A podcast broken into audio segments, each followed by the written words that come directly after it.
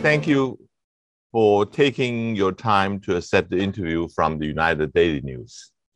No, hey, thanks for having me. I'm really excited that the book is out in uh, in in Taiwan, and and you helping me get the word out is greatly appreciated. I mean, okay, I, and and first of all, um, I want to ask you about uh, the book. Is that uh, someone had described your book, uh, "The Battlegrounds," as uh, part memoir, part history, and part think tank report.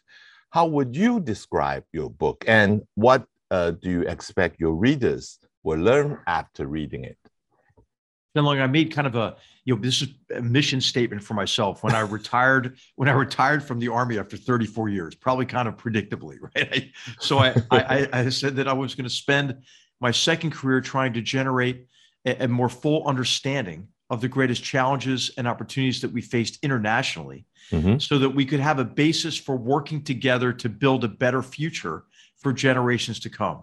So the so the book is an effort to to describe those those those challenges, to describe those opportunities in a way that more and more people across the free world understand them and mm-hmm. can demand more effective policies. And, mm-hmm. and, as you know, in the, in the book, there are several themes. Uh, one is the, the need to improve our strategic competence and to, and to do so by generating strategic empathy, the, the, the ability to view complex challenges and opportunities from the perspective of others. Mm-hmm. And then, and then, uh, you know, another another theme in the book is is the is to understand the history of how these challenges and opportunities developed. Because you know, as as a historian, again, predictably, you know, I uh, I, I don't believe uh, you can you can make a projection into the future without understanding how the past produced the present. Mm-hmm, mm-hmm, mm-hmm. But but some people are, are, kind of disappointed that you didn't uh, talk uh, uh, uh, that much as they expected of your life uh, in White House as national security advisor. Uh, do you did that on purpose? Yes, yes. So in, in, the beginning of Battlegrounds, I just say straight up front, this is not the book that uh, many people wanted me to write, which was, you know, another tell-all about, uh-huh. you know, about uh, President Donald Trump. Right, and, right. And so, of course, I just I thought that I could maybe write a book that was more important than that. Mm-hmm. And mm-hmm. and of course I do have stories about some of my interactions with President Trump and the trips I took with him and mm-hmm. and, and the mm-hmm. policies right. and decisions. Right. And, as you know, I'm quite critical of some of the Trump administration's policies, especially mm-hmm. toward the end of his administration. Mm-hmm. But I, I, thought that, you know, I thought what I wanted to do was transcend uh, the, the Trump administration and write a book that was going to last for a long time, you know, mm-hmm. and, and hopefully impart real understanding about the challenges we're facing and, and what we can do, again, you know, to, to build a better future. Mm. Um, I want to ask you the question everyone is desperate to know right now. Uh, is there going to be a war in Ukraine? Uh, if there is, do you expect that NATO and the US will be drawn into the conflict? Yeah, I'll, I'll tell you, Chen, Chen Long, we there already is a war in Ukraine, right? Right. So, so, and, and, and uh, you know, since since uh, 2014, and mm-hmm and uh, and we have to recognize that you know seven thousand Ukrainians have died in the, in that war mm. already, mm-hmm. and and uh, I believe that there is going to be renewed aggression, uh, and and uh, and I, I believe that just based on what we're seeing in terms of the preparations for it, and I think why it's important to believe that it's going to happen is that only if we have a sense of urgency, I think can can can all of us take the actions necessary to deter that conflict. Mm-hmm. Of course, that involves what the Biden administration is calling, you know, relentless diplomacy. Mm-hmm. But what I what one of the one of the quotations I use in battlegrounds is the quotation by the the, the former Secretary of State George Shultz, who was my colleague here at the Hoover Institution until he passed away this past year at the age of 100. Right, mm-hmm. and when he was shortly after he was Secretary of State, he he said in his memoir that that negotiation is a euphemism for capitulation unless the shadow of power is cast across the negotiating table. And so I think it's important for us to pay attention uh, to the military and economic dimensions of deterrence vis-a-vis Ukraine. And we've seen some of that with promised very severe sanctions, maybe even you know, cutting Russia off from access to the dollar economy or mm-hmm. export mm-hmm. export controls that could uh, that could cripple the cripple the the Russian economy even further. Mm-hmm. Uh, restriction of gas exports, even to gas starved Germany, right? But so I think uh, I think the the economic dimension of this was important, but I think we're a little bit late to the game on mm-hmm, mm-hmm. on reinforcing Ukraine with defensive capabilities, mm-hmm, mm-hmm. uh, and then also reinforcing other NATO countries. Now that's happening now, mm-hmm. and hopefully this is changing the discourse in the Kremlin uh, with Vladimir Putin. Mm-hmm. You were in charge of a research on the 2014 Russian invasion of Ukraine. What is the lesson you draw uh, from that research, and how can we, uh, how can that help um, President Biden to better respond to the current crisis?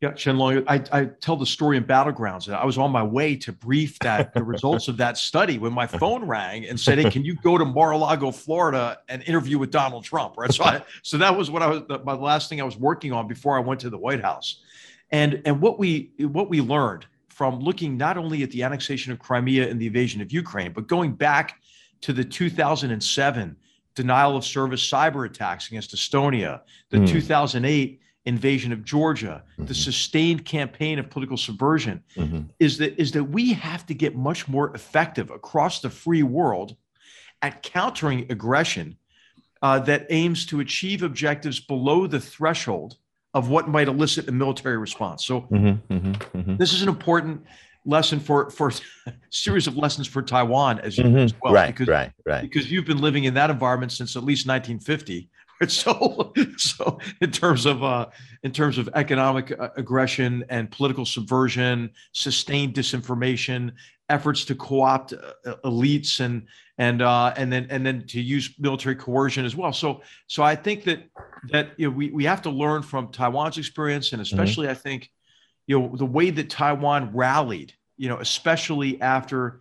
Uh, Chinese Communist Party aggression against Hong Kong, and, mm-hmm. and what we've seen in Hong Kong and the way that Taiwan is taking this holistic approach uh, to, to, strengthening its defense. Mm-hmm. I think th- th- this is what has to happen against Russia, which I describe in the book as, as employing Russian new generation warfare, which are campaigns of, I use the, the three Ds or the 4 mm-hmm. Ds mm-hmm. disruption, disrupt with cyber attacks, mm-hmm. disrupt with the threat of a conventional invasion, mm-hmm. uh, and, and, then, and then disinformation sustained disinformation. Uh, you know, well, what do you mean we're we're going to attack? We're not going to attack. I mean, it's just mm, complete, mm-hmm. just lies, right? What do you mean we shot down a, a Malaysian airliner? We didn't do that. I mean, this is this is this is they'll deny even the most obvious acts of aggression, uh, and then and then and then and and then uh, it's important uh, uh, to to recognize that they're trying to create dependencies as well, mm. dependence on Russian gas in particular, mm, mm, uh, and and Germany's dependence on gas, hmm. and how that is is muting the European Union's response and Germany's response. Hmm. This is quite analogous, I think, and of course you can overdo these analogies, but to the degree to which the Chinese Communist Party has tried to create economic dependencies for Taiwan. Mm, and you saw that play out against Australia most recently, for example, or poor Lithuania right? mm recently. And so I think it's it's important for all of our governments to recognize that we have to do everything we can to insulate our people, insulate our businesses, and insulate our, our society overall from the coercive power of the Chinese Communist Party mm. or in this case, we're discussing the Kremlin as well. Um, China's Xi Jinping is watching uh, uh, Putin's and President Biden's uh, action and reaction very closely uh, and decided uh, whether he should invade Taiwan or not. Um, there's a lot of talks about this. Um, what's in Xi Jinping's mind right now about uh, thinking about the U.S. response and how he should do proceed uh, in the future? Shenlong, what, what what I write about in Battlegrounds is I try to I try to write from the perspective of the of the of the Chinese Communist Party leadership mm. as mm. I can, from mm. talking to experts and my own observations, and mm-hmm. and I really believe that Xi Jinping is driven by this combination of fear and aspiration, fear of of losing the party's exclusive grip on power internally, and the aspiration to realize the China dream. Mm-hmm. You've seen how he's tried to to rewrite Chinese history uh, in, in, in recent years and, and months even uh, and the way that he has portrayed this arc of history from you know from Mao securing the, the revolution and Deng Xiaoping bringing prosperity, mm, mm. and now it's going to be Xi Jinping who really restores uh, you know the Chinese Communist Party and, and, and, the People's Republic of China to to to, to global greatness, right? Mm. And and under this narrative of national rejuvenation and the China Dream and so forth. Mm, and of course, Taiwan is is the object of so much of this fear and aspiration. Mm. I think on the fear side, because of the miracle of Taiwan. I mean, the, the, the, the, tremendous success of Taiwan as, as a successful democracy, as a thriving, you know, free market, entrepreneurial, uh, you know, economic uh, model. And, and, and, and what this, what this is, is a direct affront, I think, in his view mm. to, to, to the, the Chinese Communist Party, because what he would like the world to believe is that the Chinese people are culturally predisposed toward not wanting a say in how they're governed. Mm-hmm. And, and, of course, mm-hmm. uh, of, of course, uh, uh, Taiwan exposes that lie. And then, and then, of course, the aspiration, right, in, in, his view, to make China whole again, and so forth. And and I know that that you're tracking this very closely, but I, I write about this in Battlegrounds uh, you know, for for audiences around the world. I think we're entering a period of increasing danger mm-hmm. associated with that narrative, associated mm-hmm. with the 20th Communist Party Congress, which is coming up, and and uh, which will probably have Xi Jinping becoming, you know, the next Mao, the next chairman for life, and and uh, and and I, I believe that Xi Jinping thinks that he has a fleeting window of opportunity uh, to to to make good on his promises, and uh, and this is why, of course, you know, I, I, think that President Tsai Ing-wen has, has done a, a, great job in in strengthening uh, Taiwanese defense capabilities. I think that's immensely important these days, uh, and it is for all of us to work together to ensure that the Chinese Communist Party, the People's Liberation Army, is deterred from taking aggression. Mm. Um, I want to move on to other topic, um, especially uh, one of the things that uh, people are mentioning the the debacle of uh, President Biden had been his uh, move to withdraw troops from Afghanistan. What went wrong here? I mean, um, what my concern especially is has it caused a tension now between the military and the civilian leaders nowadays in the, in the states? Well, Chen Long, we have a very strong tradition, obviously, of, of civilian control over the military, and mm-hmm. and uh, and that that that tradition goes back to the founders of our country being very concerned to not repeat the bloody wars in, in England in, in the 17th century. And so so they were very fearful of the of the military and and the military has this professional ethic of of uh, of uh, of being completely separate, you know, from any kind of partisan politics and that sort of thing. So I'm not worried about that. But what I'm worried about is there's a lack of confidence these days. Mm. I what, what I see in in Afghanistan, I, I see I saw that as self defeat, self defeat that led to kind of a surrender to a jihadist terrorist organization. Mm-hmm. I don't really understand. I can't understand it in any other way. Mm. And I think what happened is we allowed this narrative to take over of we need to end the endless war. You know, I'll, I'll tell you by 2018, 2019 we had relatively few troops there. You know, ten thousand troops, which is for the United States very low uh, in connection with with deployments abroad, and we were enabling the Afghans to bear the brunt of the fight. And the story that I tell in battlegrounds is the story of uh, of how the Afghan people were were fighting on a modern day frontier between barbarism and civilization. I think for the good of all of us, right?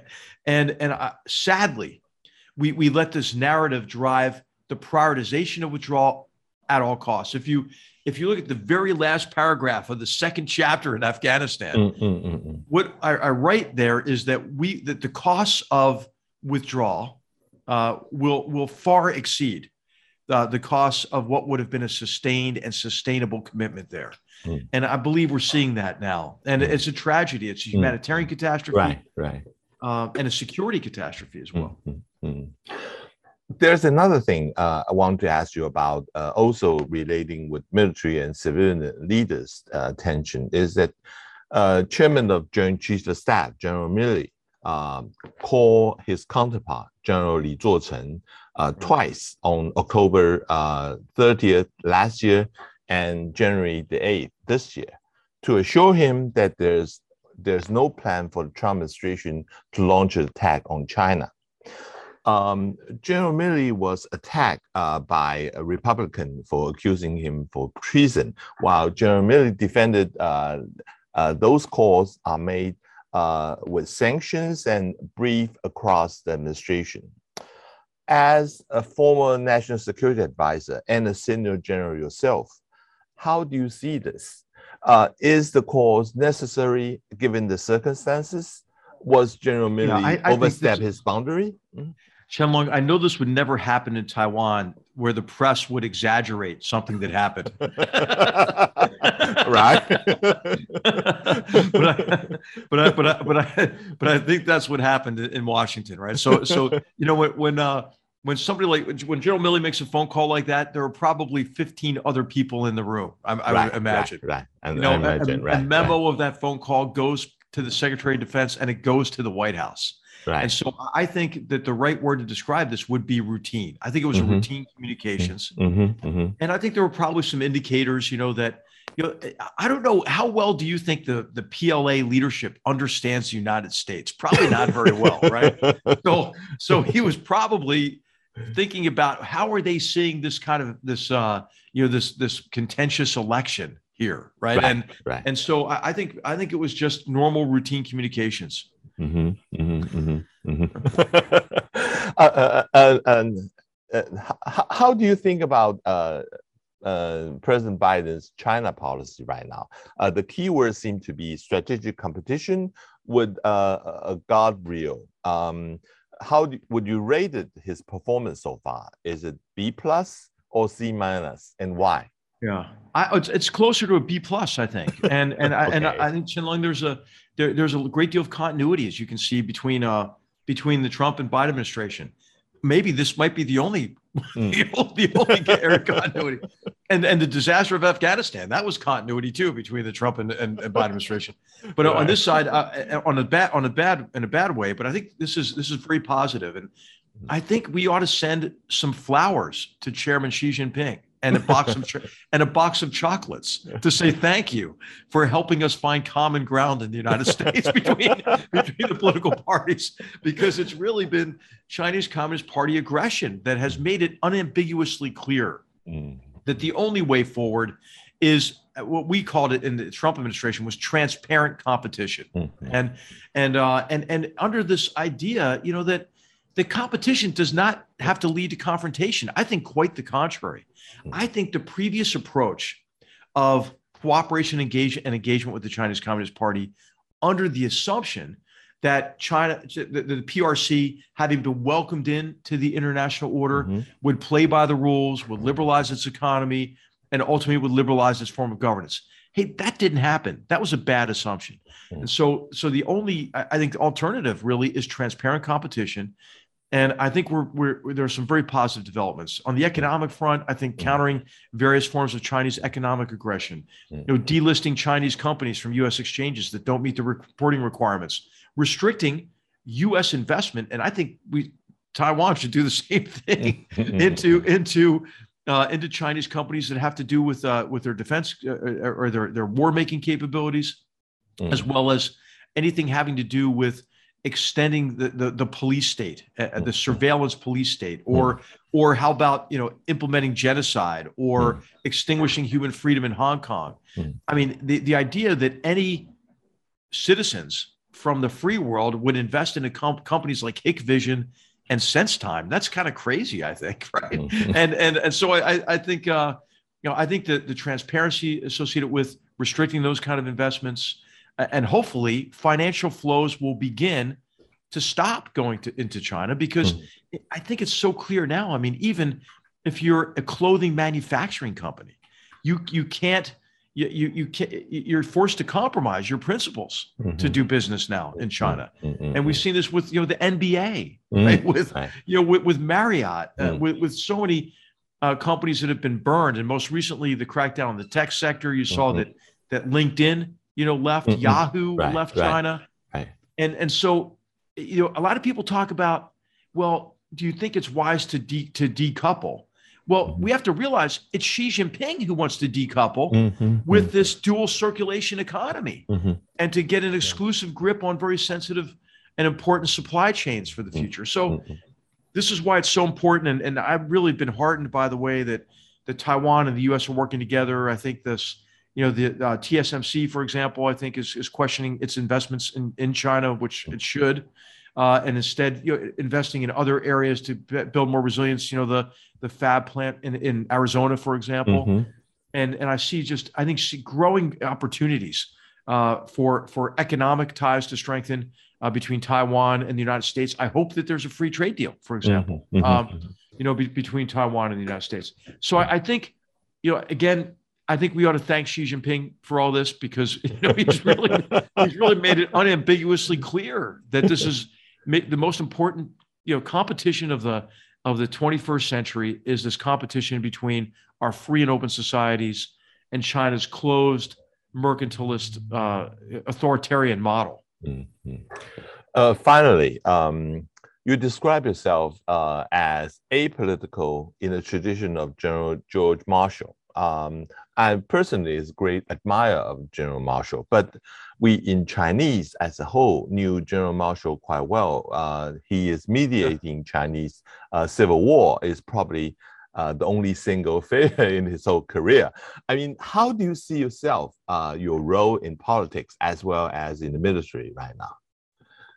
Which what I, what I hope to do is is to appeal to those who don't define themselves by partisan uh, politics, right? Mm-hmm. I think that mm-hmm. I think on the issues that I cover in the book, which you know in battlegrounds, it goes from you know two chapters on China, on on Russia, two chapters on China, uh, two on on the Middle East broadly, on Iran, on North Korea, and then and then new arenas of competition involving you know the interconnected problems of, of energy security and climate change mm-hmm. and and mm-hmm. health security and food and mm-hmm. water security and and and emerging technologies and so forth and, and disruptive technologies so I, I think that when we discuss the issues, what we have a lot in common right across political parties.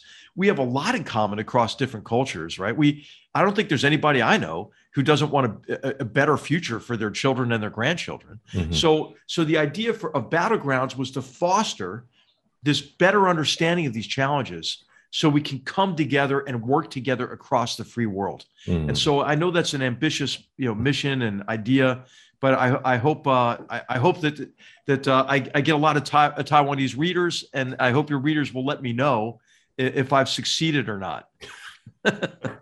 Thank you very much, General, for your time, and hope you can come to Taiwan for a visit, and we can meet face to face then. Qianlong, thank you so much. I look forward to that. Thank you. Okay, thank you. Take care. Thank you. Bye. Bye. Take care. Bye. 搜寻 VIP 大 U 点 .com，到联合报数位版看更多精彩的报道。